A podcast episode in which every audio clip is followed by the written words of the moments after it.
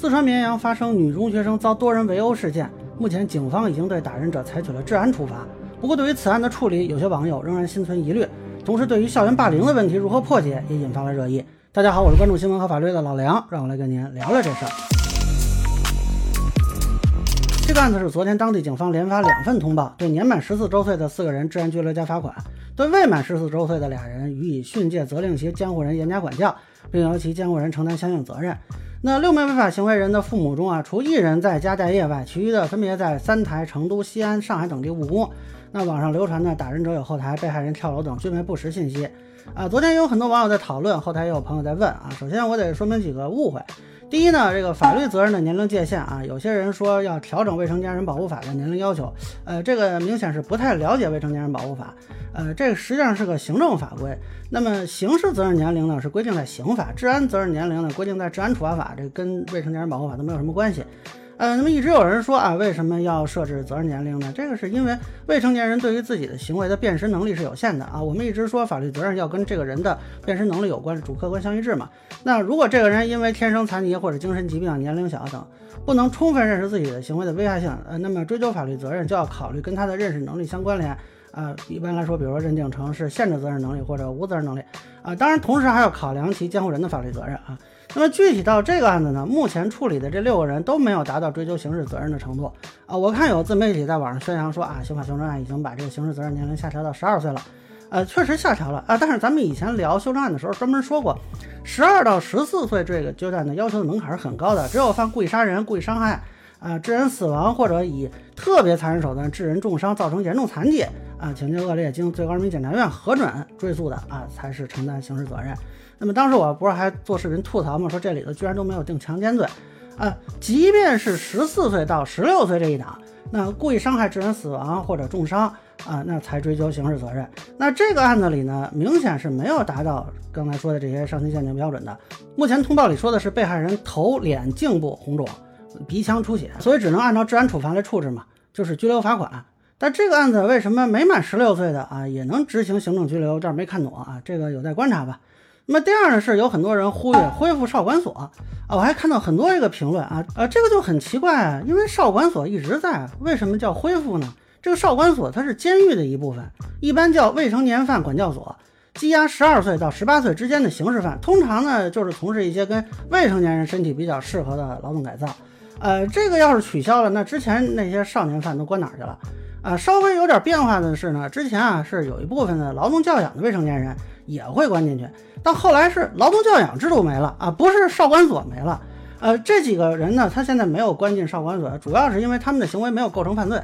啊，另外呢，还有很多人提到公读学校啊，说要恢复啊什么的，这个是好多年前的东西了。有一个特别老的电视剧叫《寻找回来的世界》，就是拍的这类学校。那么，一九九九年《预防未成年人犯罪法》出台之后，一般就改名叫专门学校了。这个专门学校也是一直在的，但是你注意啊，它叫学校，也就是它并不是国家暴力机器里的监所。实际上是属于一种教育机构啊，据说有的专门学校的条件还不错。呃，要想把人送进去呢，呃，两种，一种是说这父母或者监护人所在学校无力管教或管教无效的啊，那会儿一起申请，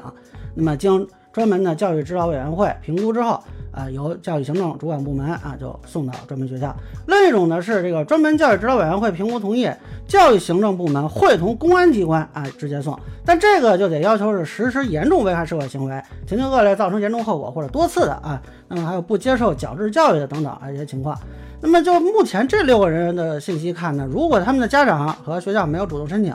也没有前面说的这个两个部门直接送的情况，一般是不会送到专门学校的。而且补充说一下，不管刚才说的这个少管所还是专门学校，都是要遵守义务教育法的，所以九年义务教育肯定是要完成的啊！你在里边也得学习。那么依法呢，有的这个未成年犯管教所是提供高中教育的，理论上说啊，有可能出来再考个文凭什么的，这个是有可能的啊。但是具体有没有我不清楚。那最后呢，咱们再说说这个校园霸凌。那有人问我这个事儿应该怎么解决？这个你还难住我了，别说我了，就全世界恐怕都没有什么比较明确的答案。它这里边矛盾在于啊，这个未成年人他虽然心智不成熟，但是呢，有些小家伙实施伤害能力还是挺成熟的，杀人放火、抢劫强奸都干得出来。而且呢，恰恰是因为心智不成熟，有很多他是不知道问题严重性，就我们说他不知道害怕，呃，所以呢，这个就矛盾了，就是你对未成年人，你又要对他进行保护，但是你对未成年人，你又要考虑对他的惩罚，这个两个啊，目前就存在一定的矛盾吧。但是我觉得呢，现在很多人都期待说用刑法来解决这个思路，我倒也不是很赞同。当然了，中国人有刑民一体的传统啊，所以这个问题可能会倾向刑法。但是刑法是所有法律里最后的底线啊，你要动用刑罚是非常慎重的，尤其是针对未成年人，这问题更得慎重了。那要走的程序最多，限制最多，等于你的司法成本也最高。哎，相当于说呢，你要用核武器打游击队，还不能伤到这个地上的花花草草啊，所以你这个搞来搞去，最后反而效率不高。我觉得呢，现在应该考虑的是两个方面，一个是对未成年人这个本身的实施校园霸凌，它处罚和教育的问题。处罚上呢，治安处罚法目前正在修订，可能会把实际执行年龄做一些调整。呃，但是治安手段呢，我其实一直建议更丰富。啊比如说增加电子镣铐，这个以前聊老年人犯罪的时候说过，电子镣铐是有很明显的提醒作用，而且佩戴者会产生羞耻心，他们会通过积极表现来争取早点摘掉电子镣铐。那么可以考虑对一些治安违法的未成年人使用啊，我个人认为可能会比行政拘留效果好一些。那么如果电子镣铐无效啊，不就符合前面说的这个啊，他不愿意接受矫治嘛，那就其实可以考虑送国门学校了啊。当然还有这个教育问题，就是这个需要学校啊。做更多的工作了啊！但是老实说呢，教育领域我不太了解，只能说是一个期待吧。那另外一方面，对家长的这个责任呢，倒是很值得关注。从警方通报看，这些孩子家长有一些是在外地打工的，这恐怕家庭教育呢就会有点问题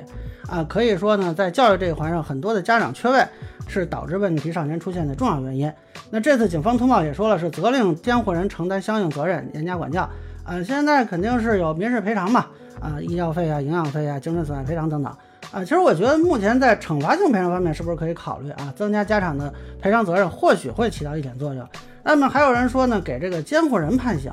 呃，这恐怕不太可能啊，这不成连坐了，那就违反了基本的法律原则了。还是要看监护人本身有没有违法行为，比如说他教唆啊什么的啊。如果他没有教唆呀或者怎么样的，那就不要老指望刑事手段来解决问题，这个效率其实是非常低的。那目前。家庭教育促进法里倒是有规定，这公安机关、人民检察院、人民法院在办理案件过程中，发现未成年人存在严重不良行为或实施犯罪行为，根据情况对父母及其他监护人予以训诫，并可以责令其接受家庭教育指导。那么国外还有一些经验呢，是剥夺家长的监护权。哎，但这个办法在我们这里是不是可行？我不知道会不会正好随了某些家长的意。那总之呢，校园霸凌这个问题啊，它其实根源不在法律啊，那么跟社会环境啊、学校教育啊、家庭教育等等方面都有关系，但是。最后很多人归结为说，哎，能不能法律来收拾局面？哎，这个效果恐怕就不好让大家满意了啊！我也没有什么特别好的办法，也欢迎大家留下自己的真知灼见。那么以上呢，就是我对这个校园霸凌问题的一个分享，个人浅见难免疏漏，也欢迎不同意见小伙伴在评论区上面给我留言，如果你觉得说的还有点意思，您可以关注我的账号老梁不郁闷，我会继续分享更多关于相关法律的观点。谢谢大家。